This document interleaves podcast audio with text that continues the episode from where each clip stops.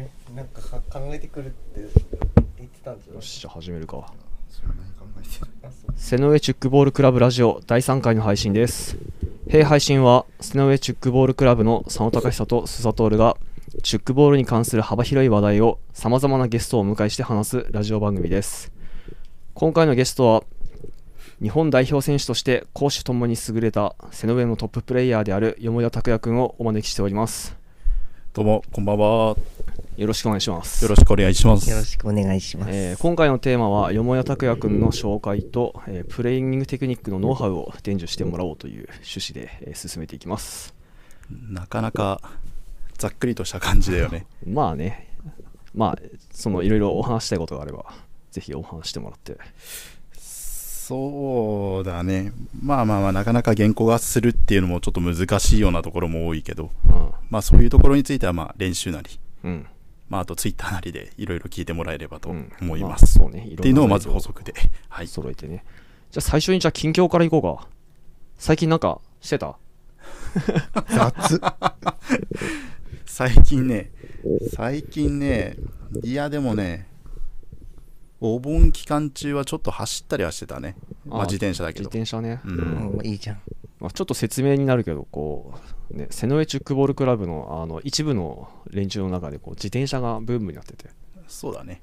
サイクリングをしてね。最近みんなやってる。うん。だからこの部分も長いようでどうなのかっていう、まあ、途中ねやめたりなんだりっていうのもあるからね。うんうん最近復帰してっていう人たちも多いし。うんうんまあでも最近界隈が盛り上がってる感じがしてすごくいいね。うん。やっぱりなんかみんなで同じことやるってのが本当楽しいから。そうだね。まあこれはまあチュックボールも同じような感じだけど。うん。うん。まあていうのやっぱりつながりの強さっていうのを感じるよね。うん。なんだかんだで付き合い長いからねうちらも。共通の趣味があるとね盛り上がるよね。ちなみにどこ行ってきたと今回行ったのは半田山かな半田山を登って、えーその後小坂峠っていう、まあ坂まあ坂2つだね。うん。一日2本も登りたくないな。峠を2つ越えるっていう、まあ、完全な練習コースだな。そうだねやっぱり。まあなかなかね練習しないとねやっぱりこういうのは地道にやらないと何とも伸びないところだから。意外と天才肌なイメージがあるけど努力を積み重ねるタイプなのかな？うんそういうことをねこの間話をしてたらね俺は義行に怒られたから。まあちゃんと陰で努力をしてるということにしようか。まあそうだね。じゃあスサの近況俺の近況必要？まあ必要だよ必要。これ完全にねタイムリーな話だけど。ああそう。まあお盆の話だけどまあステイホームで微妙なところではあるけど、まあ、会津の方に墓参りに行ってきてうん。でまあ道中にいろいろ道の駅に寄ったりとかうん。あ景色を見たりとかうん。してきてあと久しぶりに会津の実家の方に行って金山町っていうすごいこう只見のちょっと手前の田舎の町なんだけどうん。なんか観光名所をいろいろ押してて新しい看板だとかなんか金山町マップみたいなのができてて。うん。へでうん。さまあ散歩じゃないけどちょっと歩って半分ぐらい回ってきて。でなんか説明とか読んでああ面白いっつって帰ってきた。うー。んまあねあのツイッターとか見てるとスサは結構うまそうなやつを写真上げることが多くて。うん、本当は今日ねテレビでちょうど柳津の道の駅のなんかトップ3みたいなのをやってて、うん。10割そばだとか、ソースカツ丼だとか、うん。あと泡まんじゅうで有名な柳津町なんだけど、うん。泡アイス。泡泡がアイスになるそう、泡のアイスなんで今日ちょうどテレビでやってて美味しそうだなって食べ食べたらよかったのにって思って。うん。穀物系のねスイーツは意外と外れがないからね。うん。でそんな柳津町の泡まんじゅうがすんごい好きでうん。まんじゅう界の最強だと思ってうん、ちょっと食べてみたいな。うん。まあ、お土産はないの？お土産。機会があったらお土産で買ってくるんだけどあれあんまり長持ちしないんだよね残念ながら。あと出来たてを食べるのが一番美味しいから。まあ家は近所だから別にね、まあね。全然あの日持ちのことは考えなくてもいいよってね。うんま買ってきてくれれば。まあ機会があったら今度買ってくるよ。そうね、まあちなみに俺の近況なんだけどまさしくこの収録している今日の、えー午前中から須佐と俺と、えー、安倍達也の3人で、えー浄土平まで100キロぐらいの自転車の旅をしてきて、うん初めての100キロ近くのロングライドだったけど、大変だけど天気良かったから楽しかったよね。いやーもう天気最高だったね。景色が最高だった。羨ましいいやみんなね、仕事してる中ど ど平日だからね。俺たまたま休みがあったから。遊んで LINE にその写真を上げるっていうテロ行為を行ってたんだけど、やばいよね。仕事中にピロンピロンって言って。そう。でみんな返事がないっていう。働いてんだよ仕事してるだけどね そう。俺たちだけ盛り上がるみたいなね、まあ、そんな感じだったかな。じゃあ本題行こうか。じゃあ一番最初にそのよ、えー、よもや拓也の自己紹介と、えーまあこれまでのチュックボールの、えー歴について語ってもらおうかな。うん。うんうんそうですね。まあまあなんだろう自分の肩書きって言ってもまあ全日本。うん。まあそうだ、2017年の東アジア選手権の日本代表と、あと去年の2019年の、えー東アジア選手権の日本代表。うん。あれ2017年で出たっけ？え、で、でしょ、韓国行ったでしょ？あそうだ。韓国何言ってんだよ。過去には興味がない、あ割とねその場で生きてるところがあるから。うん。まあ、そういうやつはねうちらに多いけどね。そうだね。まあ、特別な、ほら、役員とかって感じのはもう全部達也に押し付けてるというか、お任せを。してるわけなんだけど。ね、本当もう一手に引き受けてるっていう完全に選手ととしてね。まあ、選手としては、もちろんこう仲間内でもそうなんだけど、まあ、豊山さんとか、東京とか、他のチームからの評価もものすごく高い。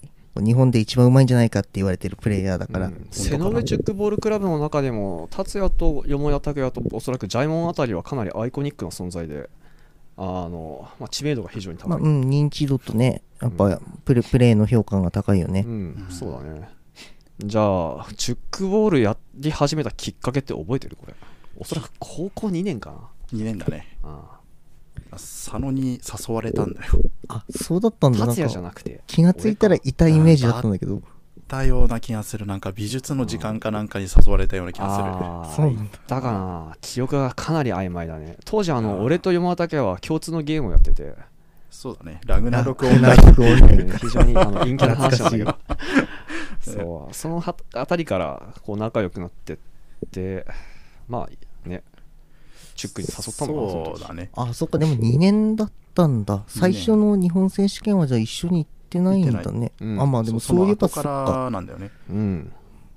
まあでもね、もともとセンスもあって上達も早かったから、もう 2, 2回目の日本選手権ではかなり、ね、チームの中心として活躍してたようだけど。うん。まあ、俺とその達也と山田拓也が同じ高校で、うん、でまあ山田家は割とねクラスの中でもとりわけ運動神経が良かったんだよね、そのなのかな。うん。まあそういうことバスケの時間とかねプレーをすると黄色い声援が飛んできてえ俺みたいなやつはこう指を加えてクソっていう感じのね。これはねうん。まあ元やってたからねいけすかねえやつだなっていう感じだったけど最初。ああ、でも面白そうな学校生活だったんだな。うんまあね。いやでもそんなにそんなに黄色い声は飛んでこなかったよでも。どうだったかな。スポーツ大会の時は俺はよく覚えてるよ。あそうあの時はまあ仕方ない。オーディエンスがいるからもともと。ああまあね。ねスポーツ大会は盛り上がるかな？まあまあじゃあ高校2年からだからだからどちらかというとその最古のメンバーではないって感じ、まあ、途歴中参入で言うと、まあ今でこそ、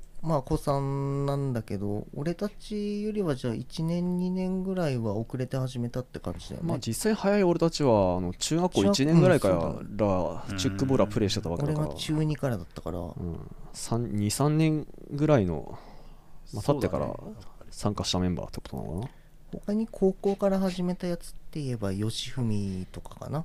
うんうんうんうんまあ中学校の時の,、あのプレイしてた連中が別々な高校に行ってその別々に行った高校の先で仲間を集めて、そう、それぞれ、うん、なんかみんな誰が引っ張ってくるどみたいなどんどん感じだったね。そう塊が大きくなっていくみたいな雪そだの頃がるま式のね一番人数も多くて活気あったかな。あそれはあるかもしれないね確かに。どうだろうなんか今の方が俺活気があるような気がしてて。それ若手が入ってきたからじゃない いのやそれはでかいねやっぱね。でも感覚麻痺してるけど、確かに最近の方が一番ある意味盛り上がってはいるのかも、ね。技術的にも円熟してるような気がするよね。そうだね技術的には当然ね、成長してないとまずいわけまあそれはねまあでも あの割とねこうおっさんが多いからねうちらも。でも人数的には今全盛期と同等かそれ以上ぐらいの人数になってんのかもしれないね。参加率もい高いしねやっぱり、そうだね。ね、かなりモチベーションが高いから、うん。そういうところはやっぱりありがたいよね、うん。特にやっぱ新人の子がみんなやる気あるからありがたいことだよね。うん。うん。でじゃあそうだな。チュックボール出会うまでってどういうスポーツをやってたのかっていうのちょっと話してもらっていいかなそうだね。まずは小学校の頃かな。小学校の頃は本当まあみんなも知ってる漫画だとは思うけれども「スラムダンクあってういうまあバスケ。の漫画ね。そうね。あすごい流行ってて。でまあ友達もそのバスケ部で「スラムダンクを読んでてまあお前も練習すればこのぐらいできるようになるんじゃないかっていう話でつられて始めたのがバスケットだね。まず。じゃあ最初になんかこう部活動として始めたのまはあバスケットだね。最初だったってことそうだね。でまあバスケット自体もまあ小学校までしか、まあ、やらなかったんだけど、うん。うん、で中学校に入ってからやったのが今度は野球。うんうん。うん野球部だったって聞いた。そうね。ライト守ってたねうん。あ外野だったんだ。そう外野だったんだよね。そまあんなに。形からなんか納得とこれ中学校野球ってのはスサとかジャイモンとかとも一緒。そうだね。俺とうん。かあとジャイモンとか、まあ、今はメンバーに残念ながらいないけど石上もね。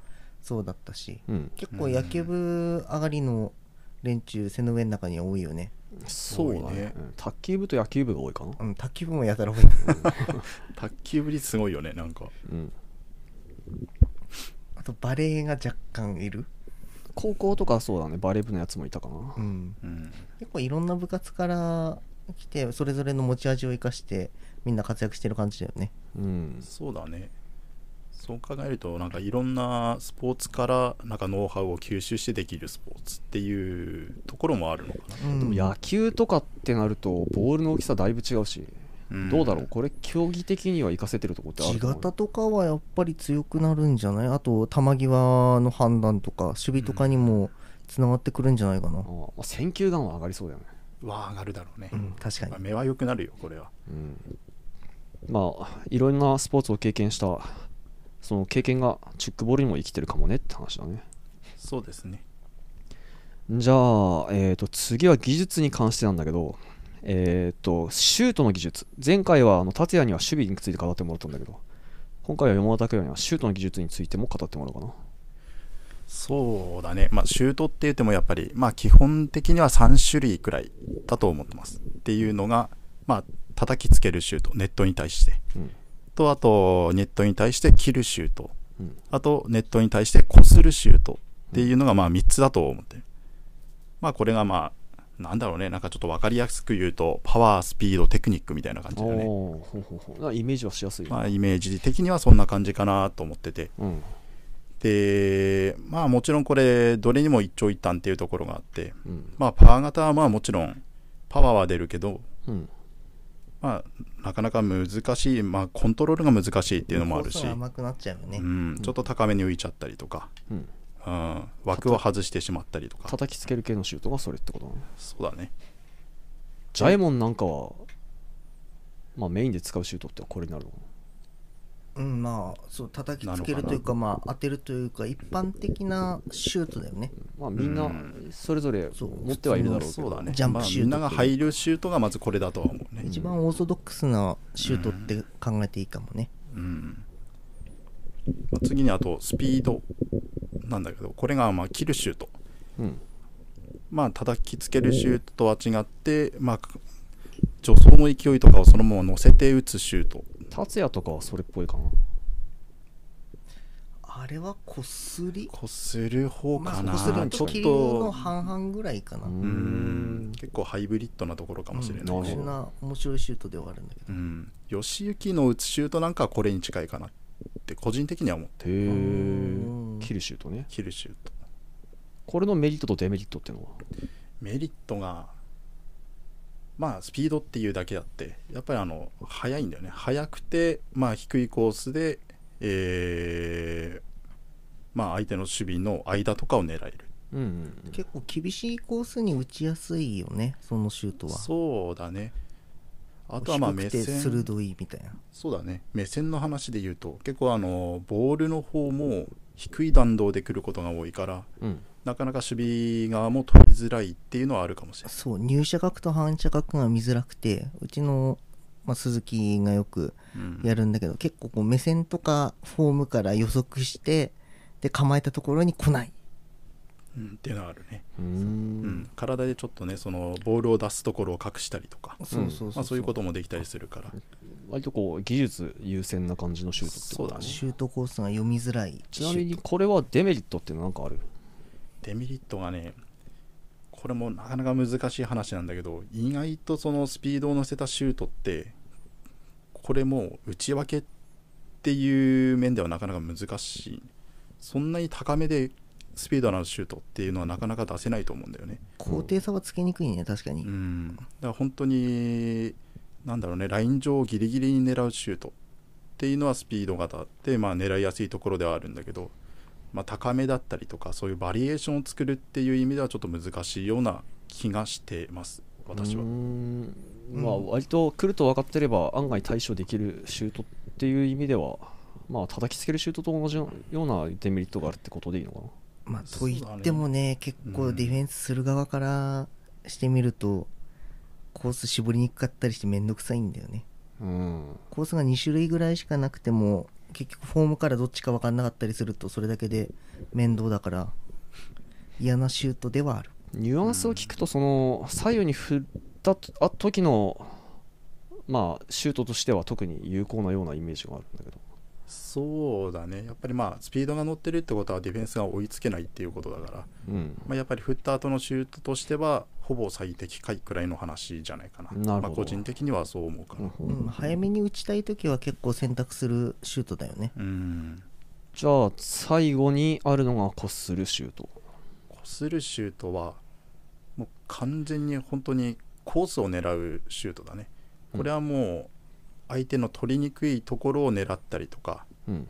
エンドライン際を狙ったりとかうんそのパワーとかスピードではない相手の、まあ、守備の意識の外をついたシュートみたいなものだと私は思ってます。もう技術。うん、だこれが一番難しくて主に台湾の人たちがやってくるんだけど日本でまともに使える人ってのはかなり限られてくると思う。成功したとしてもこう失敗のリスクが非常に高いイメージがあって。失敗のリスクというよりはそもそもが難しくて内訳とかこう実用的な威力のシュートにするのがまず難しいかな。うんそうだね。それっぽいシュートではなくてちゃんとすある程度鋭さも保ったままそこ打つのはめめっちゃ難しいってことそう。ただコースを変えるだけだったらこう少し練習すればできるかもしれないけどそれを実用的なレベルで威力と内訳をするっていうのは相当難しいしでもそもそもこまで完成されてなくてもこう2本目3本目で守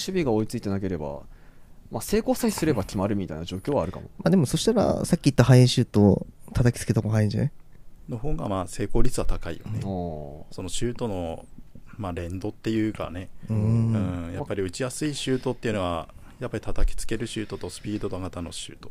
正直なかなか実用的にはならないよね。なかなか国難しい、ね、際試合経験して結構みんなこれやりたいって言って練習はしてたけどうん。なかなか今ものにしてるやつもまあほぼいないからね。いないかな。あれはうんすごく難しい。うん。なるほどね。真似事はできても本当に国際試合で通用するようなレベルにするためにはものすごい練度が必要だと思うそうだね。だから練習のやっぱり頻度も、うん、もうちょっと増やしていければまあ一番いいんだろうけども、うんボールに触れる機会がねやっぱりどうしてもネットの枚数とか練習の機会もあるからあんまりそこまで腰据えて一人の人がシュート練習に時間を割くってことがなかなかできないから。うん。どうだろうそのこするシュートって例えばかなり上手い人でもあ2週間とか1ヶ月とか練習ができなかったらかなり感覚が狂いそうな気がして。て感覚が来るのもそうだけど多分なんだろう個人的な適性ってすごくあると思ってて。センスの話、うんうんそう。もともとその向いてる人と向いてない人の差ってのが相当はあると個人的には思ってるんだよね。ちなみに山田拓也的にはこのこするシュートっていうのは万人に対して練習する価値があると思個人的にはあると思う。うなるほど。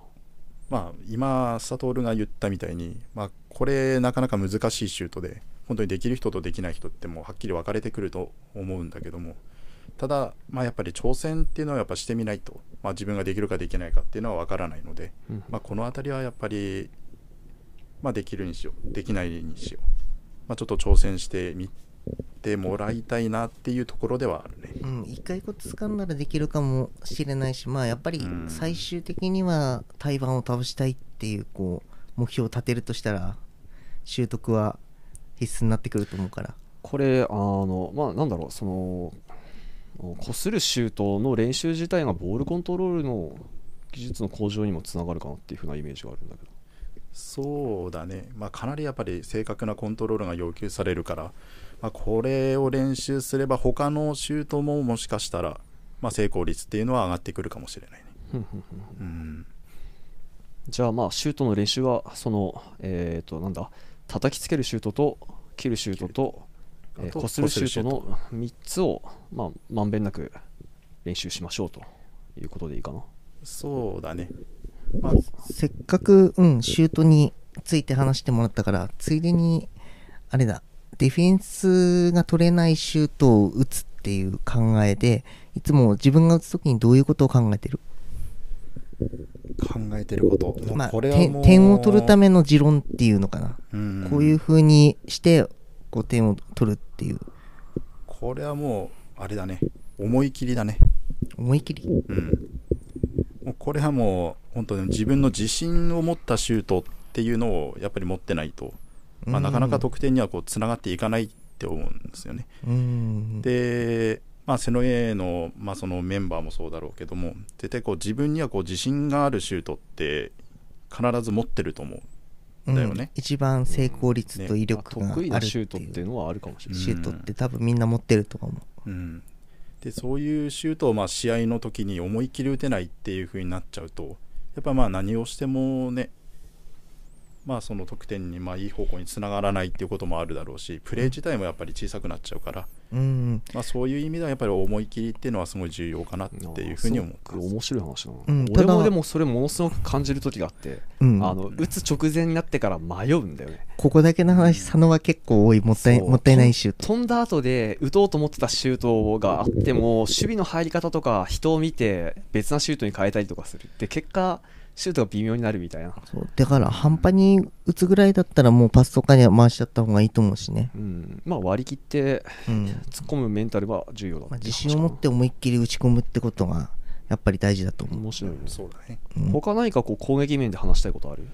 攻撃面で話したいこと、まあ、ネットの使い方っていうのが一つあって、まあ、うん。さっきのその、まあ叩きつける、まあ、切るこするっていうのにも、まあ、関係してくることなんだけど、うんまあ、みんな普段まあシュートを打つときに、まあ、ネットに対して、まあ、どういう意識で打ってるのかなっていうのがちょっと聞きたいところなんだよね。どういう意識で打ってる？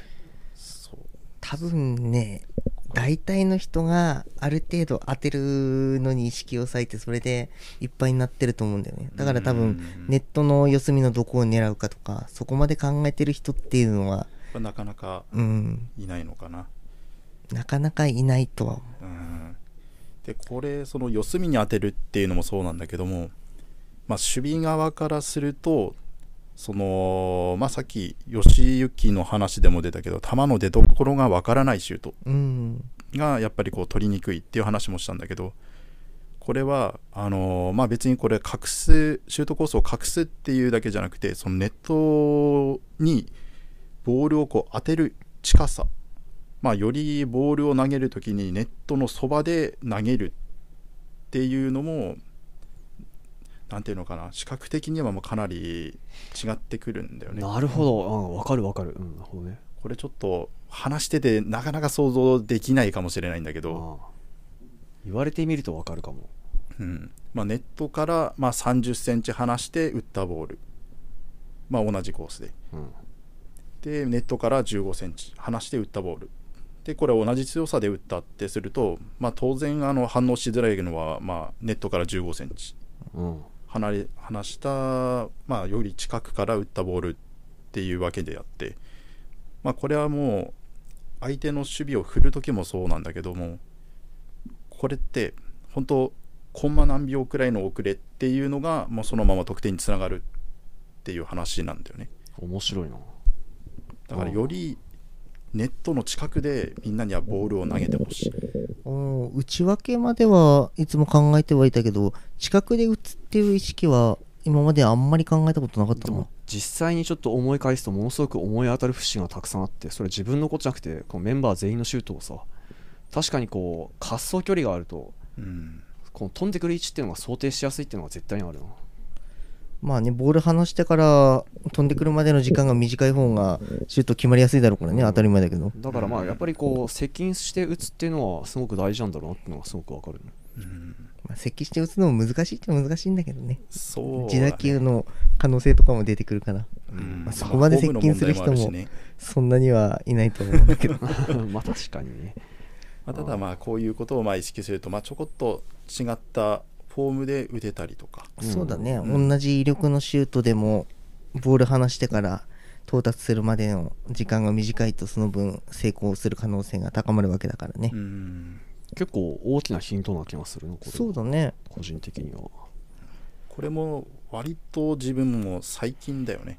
これをやり始めたのが本当に前からなんていうの自分でこう考えてたようなことじゃなくてこれもそれこそ、えー去年かな？東アジア大去年の東ア会ジア大会の時に韓国えっ、と香港？香港？いや違うな。マカオ？マカオじゃない。じゃあ台湾？だな。台湾のチームの左シューターの人があの一番すごかった人ね。そう。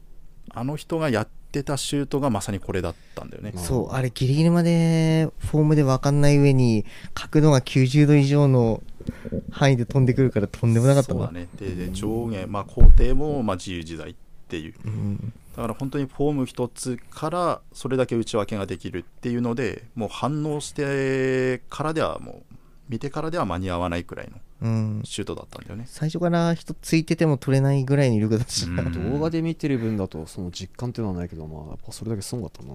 うん、あのシューターはもう世界最強じゃないかな。すごいと思う。ものすごかったね。うん。まあ、ネットにできる限り近づいて打つことのメリットっていうの。こちなみに離して打つことのメリットって何か思いつく？離して打つことのメリットは、えー結構まあ、角角度じゃない度トールがそうだねしてるんだけども、離して打つことで角度を、まあ、より深い角度で打てる。ちょっと相手の意表をついた角度でこう打てたりとかするから、うんまあ、ただ、その分遠くで離すってことは失敗のリスクも増えるから、正直、万人にはお勧めはできないんだけど、まあ、うんたまにね、相手の目線を変えるのに使うぐらいだったらいいかなって感じ。うん。シュートの引き出しとしてはこれ両方とも覚えてた方が得ってことまあねい、いろんなとこから打った方がいいと思うし、まあ、シュート関係の話で補足で悪いんだけど、結構みんな練習の時にいろんな場所から助走してほしいんだよね。結構試合中ってこういつも万全の状態でボールもらえるわけじゃないから、うん。ちょっとネットの近くでもらった時とかネットから離れてる時ボールもらった時にどうやって威力のあるシュートまで持っていくかっていうのをもっと考えてほしいなって常々思ってはいる。うん。まあ、うん普段の、ねシュート練習だといつも決まった位置から助走して決まった位置でボールを取ってっていうのがあるけど、まあ、実際にそういう風な、ねシチュエーションって試合の中だとあんまり選べない、まあね、なかなか妨害のないスポーツだから、まあ、こっちからスタートしてる限りはある程度腰を据えてボールはもらえるんだけどどうしても国際試合レベルになると1回のシュートで決まるっていうことが基本ないからうんうん。だからそれでこうマイボールになった時にいち早くこう動いたりとかいろんなところでボールもらってこういろんなとこからシュートを打つとか、うん。そういったスキルっていうのも必ず必要になってくるから、そうだねだからやっぱりその、まあ、ボール、まあ、パスもそうだけど必ずいいパスが来るとは限らないから、まあ、例えば練習の時とかでもちょっとそれたパスが来た時これやっぱりちょっとシュートに打てないなって言って戻すんじゃなくてそのままどうにかして自分のベストのシュートをその体勢から打つとか、うん。やっぱりちょっとこう実戦を想定したようなこう動きっていうのもやっぱりこうやっていった方がまあ試合そうだねに向けてっていう意味では身になるのかなっていうふうには思うね。まあ、イ練習なんだからね打てるようんした方がいいっていう話かな。まあね、普通だったらパス出せばいいんだろうけど、それがもしかしたら3回目の最後のパスだったりする可能性もあるしね。それで、ただ床に置いて相手のボールにするんだったら、ちゃんとシュート打って、あわよくば得点できた方が当然いいだろうし。うんまあ、まるで常識のようだけど、これ、パスってかなりこうシュートに大きく影響してて、うんまあ、シュートが、あやっぱりパスが良ければシュートも良くなる。まあね、いいパスはいいシュートを生むからね。だから、そう、シュートがうまく打てるのはいいパスのおかげとも言えるし、うんかといって、いつも最高のパスが来るとは限らない。うん。そうだね。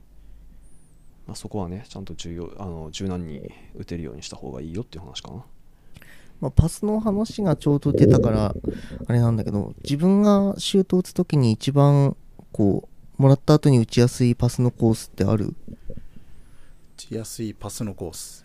例えば、もらってから散歩助走できるのがいいとか。ネットに近い方がいいとか空中で撮りたいとか結構みんなこうこだわりがあるイメージなんだけど山田はそういうのはある？個人差ありそうだな。まあ、個人的にはやっぱり胸の位置に来るのがやっぱり普通にまあ一番ベストかなっていうふうには思うよね。助走はつけたい助走は俺は基本的にそこまでしない。うーん、ねもらってからで十分なもら感じってからで十分。っていうのもあんまり勢いをつけすぎるとまあもちろんあのジャンプするとその感性が働くわけで、うんまあ、これっていうのはなかなかこう調整も難しいしシュートフォームっていうのも、まあ、その助走の仕方によって限られてくるんだよねやっぱり。うんっていうのがあってまあこれはもう自分でコントロールできるスピード帯で自分のシュートフォームに持っていくっていうのが、まあ、自分の中では一番大事なところかなって思ってるから。うん。だからそんなにこう無駄に助走をつけて無駄にこう勢いをつけて投げるっていうのもまあよしあしなのかな。うんまあえーあのそれは俺に向かって言ってるかな。なるべく構えてるとこにすごくあのパス欲しいって感じかなすごくあの、身に覚えのある話なんだけど。でも逆に俺なんかは思いっきり助走をつけたいから俺は本当フィジカルとかが恵まれてる方じゃないから少しでもその勢いをつけて速いシュートを打つために結構目いっぱい助走をつけたい方まあ、んそれもあるかも。俺も、でもかなり助走を強めにつけることが多いんだけど、まあ、さっき言ってたように、その釣り合いって大事で、その助走に対して他がついてこない時っていうのは、やっぱあるんだよね。論外じゃないかそう。であ結構ねこうあの佐野隆久って男が向きにやなりやすくて窮地に立たせれば立たされるほどやけくそになっていくんだけど。実はあれなんだよね。ちょっとこう体勢を崩すようなパスを投げてあげた方が佐野はいいシュートが出てくるんだよね。そういう自覚はあんましないんだけど、そうなんか万全の体勢で取ったシュートよりもちょっとこう体勢崩して取ってそこからこう修正しながら打ったシュートの方が低くて厳しいコースに行くイメージがあるんだよね、実は。まあでもそうね。話そのうん。あのまあ助走をつけすぎるとコントロールできなくなっちゃうこともあるからまあその自分の技術に合わせた助走助走は必要だねでもま真面目な話をするとよもぎなのが正解で取ってから動き出した方がそのパスによるギャップギャップというかうん。これはまあ得て増えてを作らない方がいいのデメリットを受けにくいんだよ助走はね、もちろんあった方がいいっていうのは、まあ、もちろん助走してまあ打つのもその場でも、パスがそれようたがだなんだろうがシュートに持ってくあんまりフォーカスしすぎないのも重要なのかな。まあでもそのあたりは結構好き好きな部分もあるからね。そうだね。割とそのまあ個人のもうプレイスタイルの問題だけどうん。こういうのは本当に助走して、ね、今の佐藤とか佐野隆さんみたいに助走して打つ人が打つ方が好きなんだっていうの勢もいればい まあ、俺みたいにコントロールできた方がいいっていう人もいれば、まあ、もちろんそのトッププレイヤーなんかになると今度はもう空中でもらっここの、まあ、ピンポイントでそのシュートするフォームのまあシュートするフォームのままパスもらってスカイプレーでやり取りするからね。うん。本当に。ってい本当にうようトッなプレベル。もやっぱりあるから。うん。最終的にはねそんなんやってみたいなとは思うんだけど。なかなかこれもねあれは難しいよ。難しいね。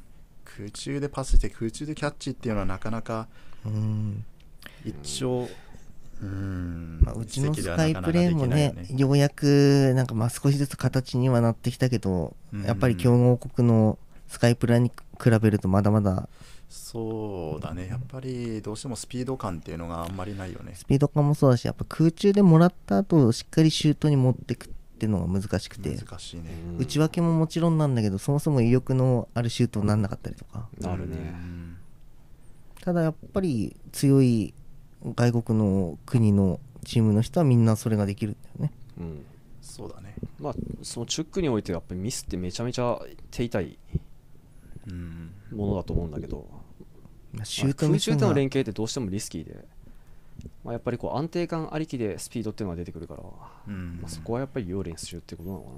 うんそうだね。じゃあ他なんかこうシュートについて語りたいことってあった？ひとまずいい感じ？そうだね。まあこのまあこのくらいって言ったらあれだけどまあな話してるとかなかね。キリはないだろうけど。そうなんだよね。あとまあ話すまあ範囲でもちょっとこう限界があるからね、うんちょっとマイナーな話になっちゃうし多分動画付きとかじゃないと聞いてる人分かんなくなっちゃうと思うかそらうなんだよね。なので、うん。まあ聞きたい人がいましたら 私に聞いてください練習の時にでも。ああ。そうだね。まあ実際にあのしじ指導してもらえる機会があるのであれば実際にねその日本代表として世界で活躍しているプレイヤーの話が聞けますので、まあぜひ本人にまあ話をしてください、ね練習とかだともうもともとこうあんまり他人に教えてるイメージっていうのがよもぎだはなくて。うん。うん。そうだね。そうそうなんかこう自分からこう情報を出してくれるタイプじゃないっていうイメージだったんだけどでも全然聞けば丁寧に教えてくれるからうん。みんなもう少しこうガンガン質問して特に虹ヶ崎の新しい人たちのうん。子たちとかね、そうだね。まあどんどん聞いていただければと思いますので。まあ聞いたからってできるかどうかとは別問題なんだけど。なんかまるで締めみたいになってるんだけど、この次にさんの守備の技術についても語ろうと思ってて。なんか守備について話せることある？守備について？うんとこれはね結構前回でやってたまあ阿部達也の話がやっぱりかなりこう聞いててうん。自分的にもまあためためになったところがすごいあるんだよね。おう。うんあそういうとこ見てるんだって結構感動するよね聞いてるうん。ちなみにどういったところまあ、その体を柔らかくっていうのがまさにそれで、まあ、体を柔らかくっていうよりは自分の場合は体の力を抜くっていうのがその守備の時にすごい有効。がうん。なことじゃないかなっていうのはまあ個人の経験で感じてて、うん。まあ、どうしてもそのボールを取る時って力みって発生すると思うんだけど持ってかれそうなイメージあるからね。そうだね力みが強すぎるとボールを取る時に弾いてしまったりうん。とか、あとはもう指がこわばってうまくキャッチができないとかうんっていうのが発生してくるんだよね。取って落とす人って大体それだよね。そうだね。上手い人ってやっぱり取り損なっても綺麗に上に上がったりするから。その取り方もそうなんだけどその体の力を抜くことでボールのシュートをボールのシュートの威力っていうのをうまくこう吸収できる、うん。うん、これは何ていうのかな。よくみんながボールとかを取ってて強いシュートを受けると手が痛い。あ、あるね。とかこのシュートは重いとか。ジャイモンのシュートとか。でまさにそうだね。やっぱり言うことはあると思うんだけど、これ本当にきちんとキャッチできると重さとかほぼ感じない。っうんていうのがまあ個人的にはそれあるのね。うん。っていうのもそのきちんとした状態で力みなくしっかりとキャッチすれば本当にシュートの威力っていうのは本当に、まあ、ゼロに近いくらいの状態で殺せるの。でこういうことってはそのまあこの力を抜くっていうところもそうなんだけど体の柔軟性っていうのもすごいこれ連結してて体全体でこの威力を殺すっていうのも一つの手段。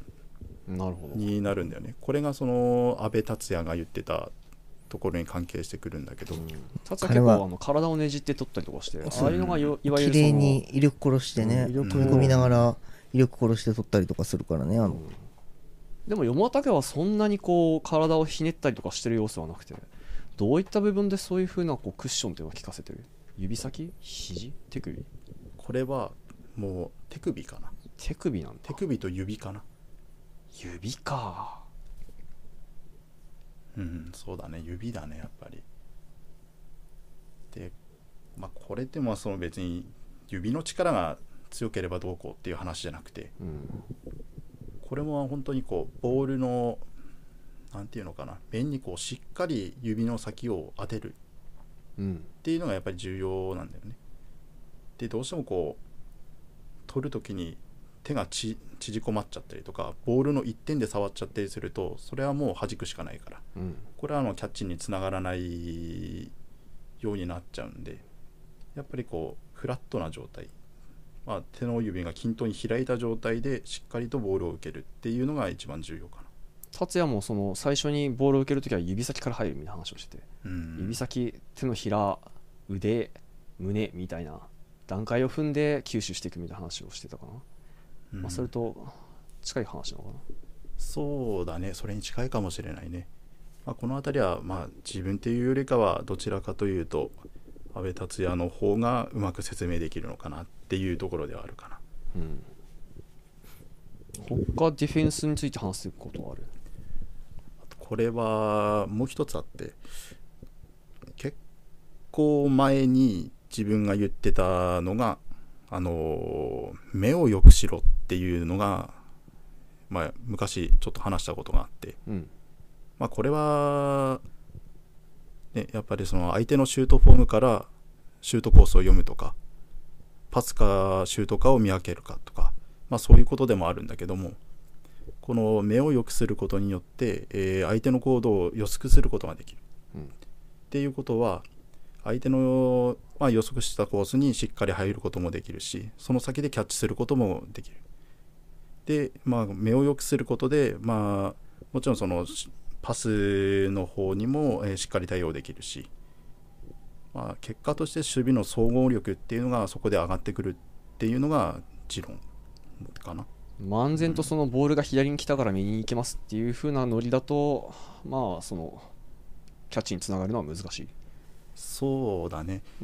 誰がどういう風に回ってどういう風に助走を切ってっていうところまで細かく見るっていうのが大事ってことだそうだね。で、あとこれが、まあ自分だけじゃなくて、周りのみんなもできると、まあ、例えば自分の、まあ、自分のシュートコース、自分が守備してるところにシュートコース、シュートが来た場合、その左右のシューターの人たちの目も良ければ、すぐこう、シュートの体勢に入って、キャッチしたボールをすぐパスとして受け取って、えーまあ、カウンターっていう形で、まあ、得点につながることもできるっていうのもあるかな。まあ、軌道を読むことでこう適切な見方に任せやすくなってその次のオフェンスがしやすいってことだね。全体的なそういう目の養うことによって攻撃にも活かせるっていうとこうん、そうだね。動きが良くなるというか動きは良くなるし、まあ、なんていうのかな、バタバタしなくて済むよね、やっぱり。うんあーシュートと思ったらパスだったってそう言ってね慌てて戻ったりと慌かてて戻って、滑り込んだけど間に合いませんでしたみたいなのがやっぱりなくなるかな、こういうので。ただこれも、まあ、この前の国際試合を経験して、まあ、やっぱり台湾の選手とか、まあ、それこそさっきのすごくうまい左シューターの人とかって結構その予測じゃどうしようもならない部分ってあった,、うん。あったと思うんだけどそういうのを経験すると逆にこう北野に対応しようとかっていう感じにはならない。どっちかっていうまあとその予測力をさらに磨くっていうような考えになるのかな。あそこまで来ると、今度は組織的な守備っていう風になっちゃうよね。まあそもそもそうだよね。シュートコースちゃんと使おうねっていうそれも個人話だよね。でどうにかできるっていう範疇を超えちゃうからね。限界があるからね実際ね。ただあれを見た以上今までやっぱりまあチェックボールってそもそも予測のスポーツって言われてたから、まあ、目を良くして予測してっていうのも大事なんだけど結構ほらシューターとかもレベルが上がってきて今度その予測の裏側とか予測させるモーションから別のコースに打ったりとかっていうことも、まあ、最近結構多くなってきたと思うんだけどうん。そういうのに対して、むしろ、まあその、予測ももちろん根本的な部分では大事なんだけど、来たボールにいち早く反応するっていうのは、そういうなんかこう、瞬発力みたいなやつを鍛えていく必要があるんじゃないかなってこう漠然と思ってたんだけどそのあたりはどう？あでもそれもあるよねやっぱり。まあその台湾のシューター。まあ俺が対峙した時はもう完全に歯が立たなくて。あれは別格だったね。本当反応もできないくらいすごかった、うん早かったね。でまあこれもなかなか難しい話だよね。あれに反応して追いつけるかって言われるとなかなか。まあ国内レベルとかだったら全然さっきの話でもいいと思うんだけどうん。まあ多分今後のメインの主戦場っていうのが今後は国際大会になってくると思うんだよね。そうだでねやっぱり同じアジアに世界最強の台湾がいる以上、うん。まあ、どうやってああいうこうすごいシューターに対峙していくかっていうところが今後考えていけなきゃいけないと思うんだけど、まあ、もちろん一番は組織的な守備をするっていうことが一番、一番だね。うん、だとは思うんだけどそのその中で個人でできることっていうので多分なんかこうみんないろいろ特にこう守備のメイン守備すごいやってるよもぎだとかた達也とかは何かこう考えてることが個人的にあると思うんだよね。うんまあ、これに関しては自分の守備範囲を本当きちんと把握するっていうところがやっぱり第一だよね。まあゾーンディフェンスじゃないけど自分のエリアをしっかり守るって感じかな。結構初心者連中だと多いのはそのやっぱりお見合いしてね。そのレベルの話してるよくまあまあまあまあ そういうのもまあなきにしもあらずだけど。逆に今お見合いの話が出たんだけど例えば隣り合って守ってて真ん中にボールが来た時って自分で取りに行くそれとも任せる？逆にこう自分が右側にいたら手出すとか自分が左側にいたら引くとかっていうこうなんかそういう基本的な考えってある？もちろんケースバイケースなんだろうけどまあ、個人的にはもう全部取りに行くだね。うーんまあこれはなんだろうもう昔からの癖みたいな感じだよね。うん そのまあ背の上があの守備をしなかった時代の 話だから。逆に全部取ってもらわないと困るみたいな感じだったかな俺はそうだね悪しきあの監風潮があってねそうだよね。俺はシュートを打つから守備をしなくていいみたいな。これもまあ個人的なんだけど 独特の持論があってネットの中心に近い方が手を出すべきって俺俺は思ってるんだけど。ほーうんうんうん。ネットの中心に近い方が先に手を出してでそれで抜けた時のためにこうもう片方が後ろ側をフォローするっていうようなベース。うーん難しいね。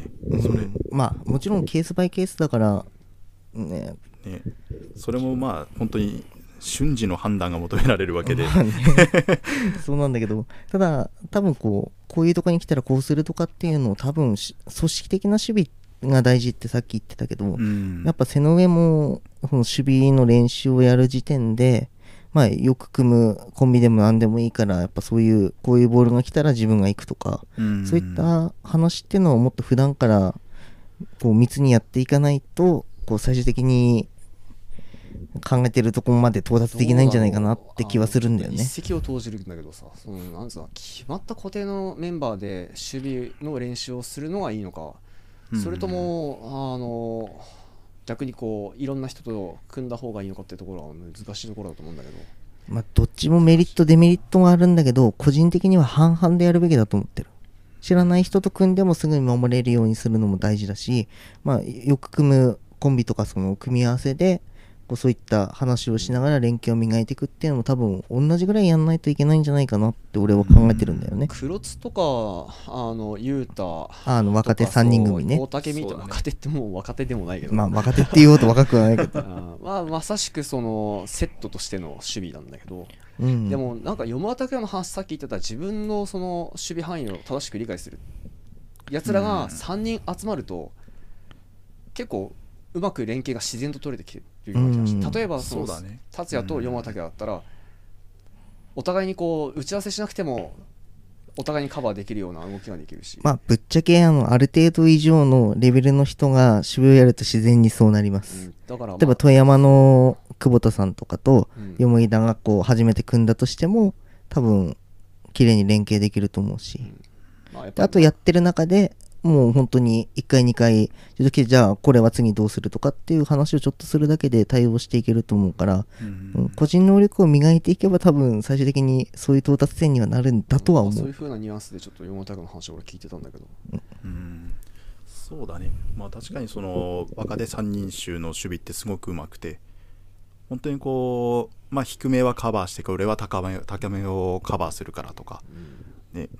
やっぱりこのしなんていうのかな分担がしっかりしてるんだよね。そうだね。得意不得意に合わせてこう持ち場をちゃんと話し合ってるよね。うん。ああいう守備って本当に重要だと思ってて。うんだから本当にこう練習の時でもなかなか抜きづらいような今守備力っていうところまでやっぱり高まってはきてるよね、うんたまになんかこうサ最近硬いよね。ーカスみたいなことになるもんね。やってるよね、たまに面白いことやるけど。つらみたいなだからやっぱそういう風なコンビプレーっていうかそういう練習もしたいかなとは思う。なかなか難しいのが現状ではあるんだけどね。そうだね。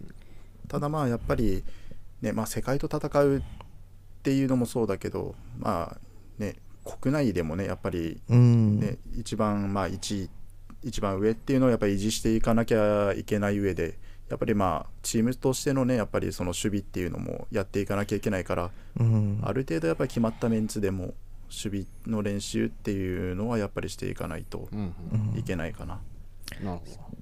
最近のね練習とか見てるとやっぱりスカイプラの練習とかもなかなかできてないし、うんそうだね。変えていきたい部分もあるけど、まあ、実際ほら人数とか新規のメンバーとかもいるからどうしようもなんないうん部分もあるし、まあ、今はみんなご存知の通りコロナの影響でそもそも練習機会自体が激減してるっていうこともあるから、うん。まあ、今後の課題とかではあるんだけど。そうだね。やっぱりコンスタントにできないっていうのが一番痛いよね。うーん。やっぱりね毎週決まった曜日の決まった時間に練習できるってのを今考えるとほんとでっかいよね。そうだね。ありがたい話だったんだけどね。うん。週1の練習でもこう維持するのが精一杯なところがあってうん。それすらできないっていうのはかなりチーム的かなってところかうな、ん。そうだね。逆に今の背の上にまあ足りないものっていうか今後どうしていけばいいみたいな展望はある？これ難しいよね。うん難しいよね。すいやごくこれ難しいわかる。難い。しいよね。でも実際にちょっとこうあのモチベーション的にどこに向かえばいいのかぼんやりしてるとこまあろが、コロナのやつもそうだしそうまあ実は結構マンネリしてたほんと虹ヶ崎が入ってくるまではマンネリしてた時期とかがうんあって、で、なんかもう一層 B チームを乗っ取って、こう背の上の敵に回ろうかななんてか 考え言たってたね、ね。時期があったりとか、こういろいろね、そのモチベーションとか、そういうところでさ、何か一石を投じた方がいいのかなって思った時期もあったんだけど、うん。チームとしてもなんか結構ね、まあ、惰性じゃないけど結構ね、練習内容とかもマンネリしてきてて、ね。劇的な成長が見込める感じではなくなってるかなって個人的には思ってるんだけど、収録開始する前にちょっと山田が話をしてたのはあのこう新しい練習をしようっていう発想はするけどもやらないしやったとしても続かずいつも通りの練習になるっていう。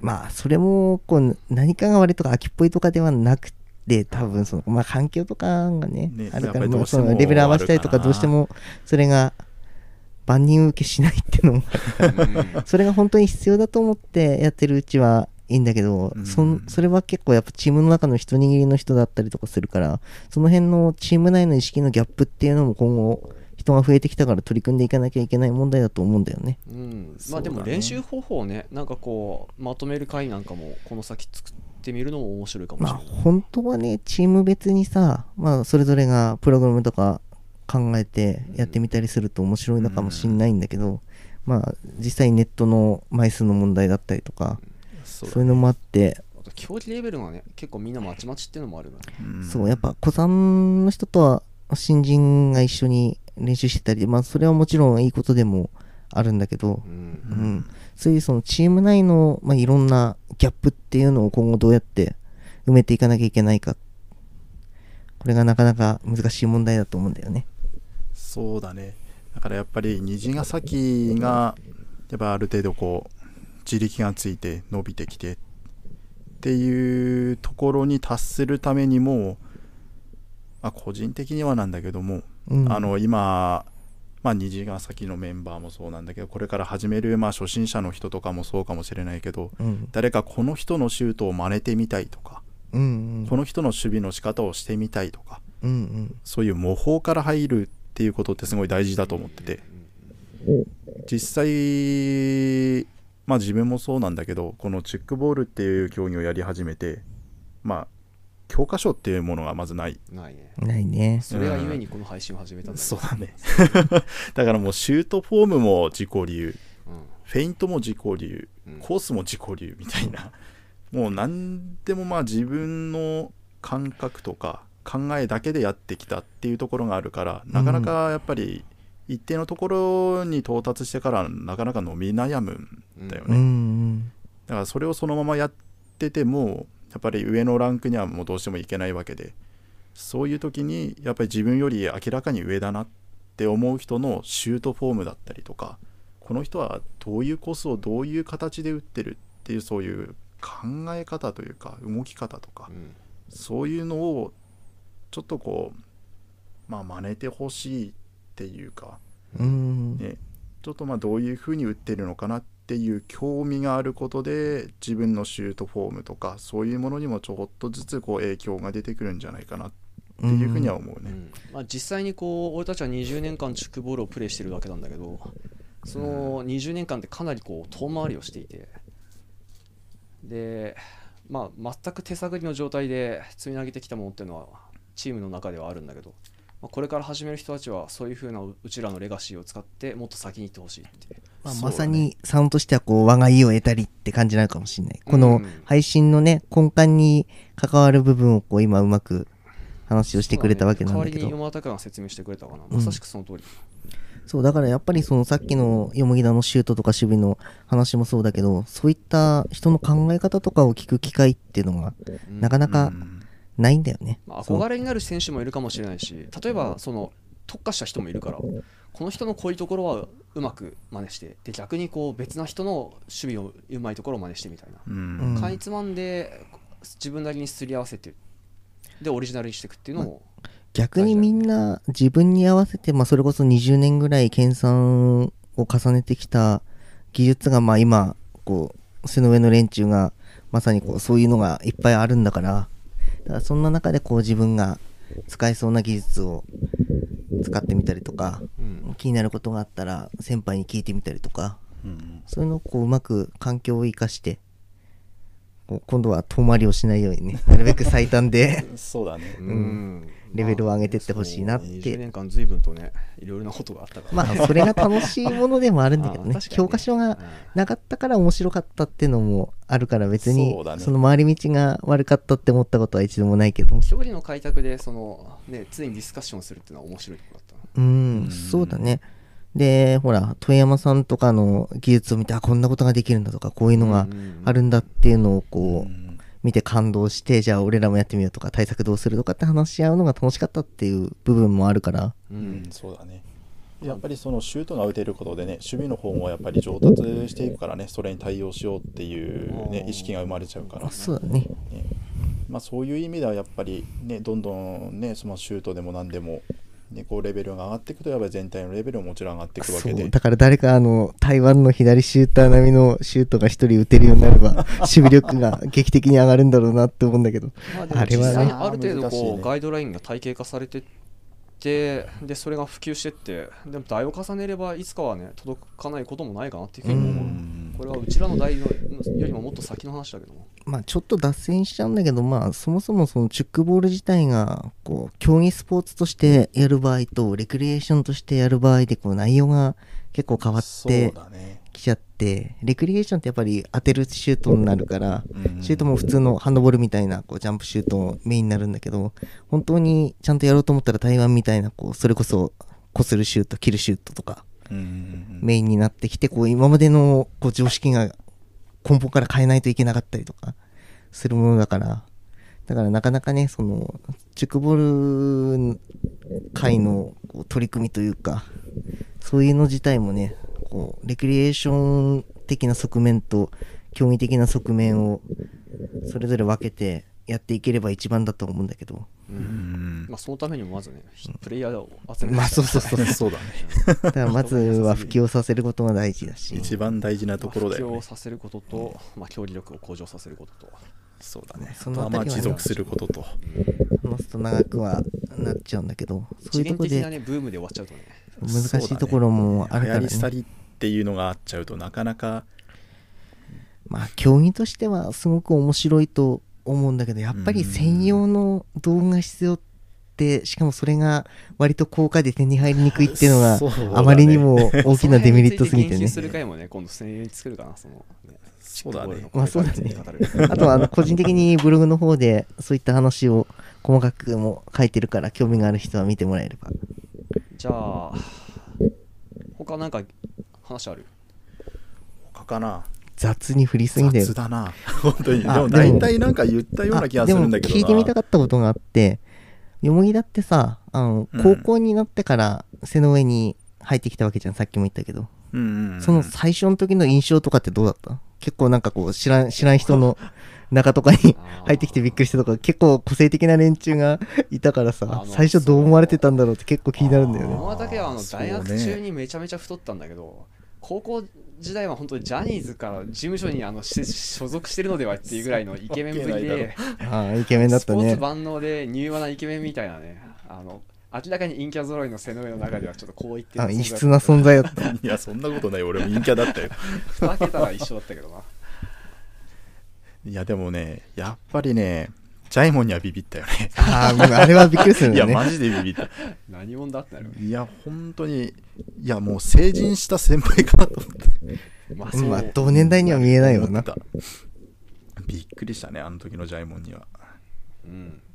いやただねやっぱり背の上の雰囲気っていうのはすごく良くて、うー。ん俺は結構すんなり入ったような。うんなんかすぐ馴染んでたイメージではあるうんそんなにねなんかね入りづらくてなんか練習にもちょっと行きたくないなみたいなのはなかったかな。うーん。それは我々としてはありがたいまあ、そう、幼い頃の付き合いだから、結構ね、あの、小競り合いすることも多かったけど、山田がってあんましこう、人間的な対立ってあんましなくて。うん確かに。そ うだねああ喧嘩す,、うん。しするようなことも、まあ多少はあったかもしれないけど、そんな大きくなかったかなん大きくねなんか問題があったこともないしね、うん。まあ、あと共通の趣味も多かったしね。ああそうだね。確かに、なんだかんだでね、メンバーみんなとすぐ仲良くなってたもんね、うん。話題が合ってたってのはでかかったな。まあそうだね。だからかなり個性的な連中が多かったな、まあんまり根は一緒ってスポーティーなことだよね人はね、あんましいないっていうね。うん。だからどう思われ思われてたんだろうって結構気になってた部分ではあって実はああいやなんかもう似たようなやつらだなっていう感じだよね やっぱり。ねまあ類は友よ呼ぶではないけどさ。そうね。本当にそんな感じだったかな。うん。まあ、俺も達也もおそらく高校で得た一つのあの大きな要素として山田家を引き込めたっていうのはあるかもしれない。そうだね、うん、ファインプレーだったね。うん。結果としてめちゃめちゃ良かったね。うん。最初は本当にいけすかねえと思っていたね。個人的なあれじゃんそれ。どうせこんなやつすぐに消えるに決まってるって思って。なんで誘ったんだよ。どういうことなんだよそんな暗いモチベーションだったの逆に引くんだけ冗ど談冗談。まあ分かってるけどさ。じゃあ、えー、と今後の目標について何か話せることある？目標ね。まあ目標はまあ直近の目標としてはやっぱり更新の育成だよね、これはもう間違いないところで、そうだね。うん。まあ、これからをまあ担ってくれるっていうのがまあ自分たちのまあ後輩たちであって、うん。うん、でまあその後輩たちにまあ自分たちがまあ今後成し遂げられなかったようなことがあればそれを託していきたいなっていうのはあるね。うん。まあそういう意味ではやっぱり世界大会とかうん。やっぱ一回出てみたいよね。そうだね。できれば俺らが現役のうちにねうん出てみたいけどね。一度は出てみたいね。達也も言ってたね。ああヨーロッパのチームと試合してみたいよね。してみたいね。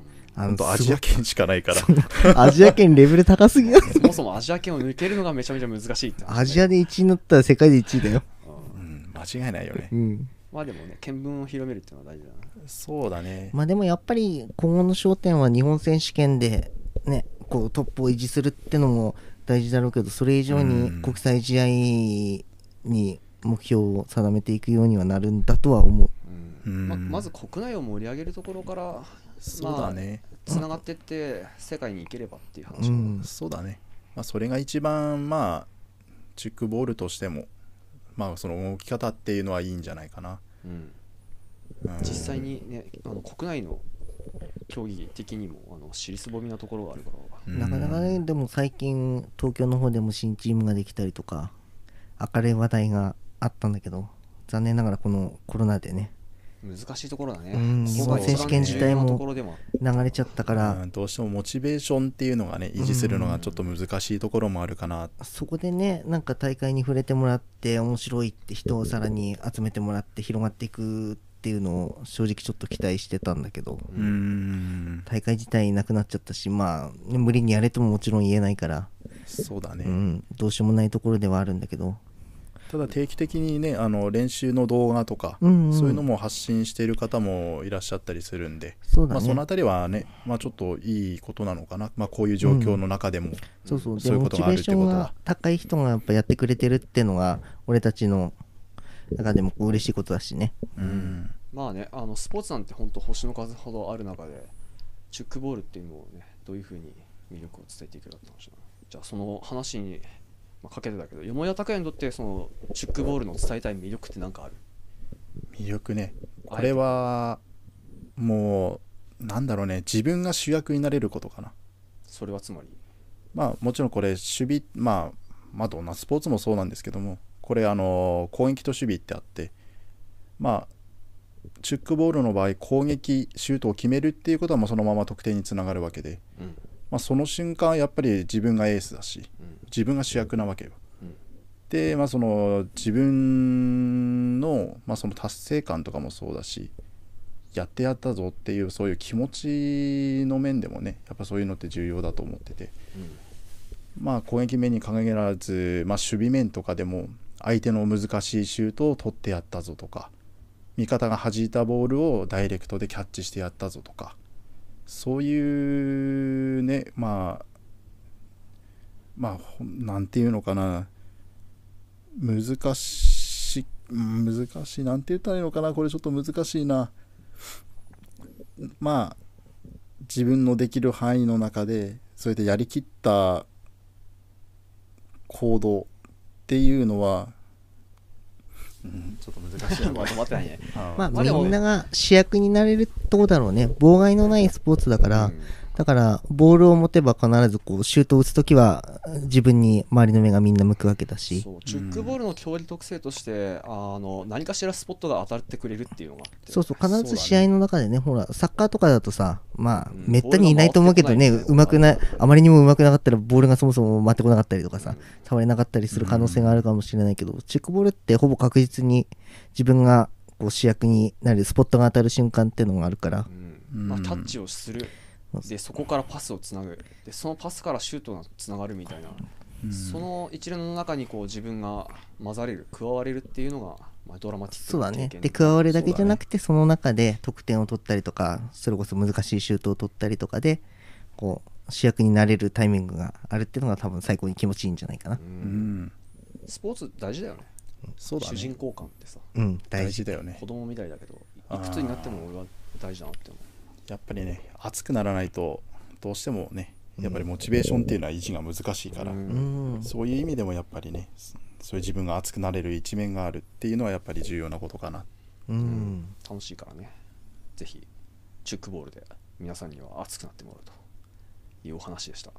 じゃあ締めの挨拶いくか。じゃあすさなんか話したいことある、うんまあ大体話せたかな、うん、普段聞けないような話がたくさん聞けたから楽しかった。うん、第3回目にして結構なかなかい盛り上がったかなと思ってて。時間的にも多分過去最長かな。どのくらいやってたのこれ？分からん。あ1時間1時間。8分って書いてある。聞き応えあるね。これこれある程度これ直近してね。あのー皆さん移動中なんかにまめに聞いていただいて本当はねもうちょっと聞きたいこととかもいっぱいあるっちゃあるんだけどまあこうちょっとマイナーな話になっちゃったりするかもしれないし、うん。うん、まあ今日はここぐらいまででとりあえずね。またねあの、うん。ゲストに呼ぶことはあるでしょうからその時はまた面白い話を聞かせていただくということで。頑張ります。はい。じゃあ、えーこの番組では質問感想呼んでほしいゲスト話してほしいテーマを募集してます。ご要望ご要えーご質問がありましたらスサトールの LINE か Twitter アカウントまでご連絡ください、なんで俺だけなってんだよ。えー 他人に任せるはい、えー以上で第3回配信を終わりますご視聴ありがとうございましたありがとうございまし。た。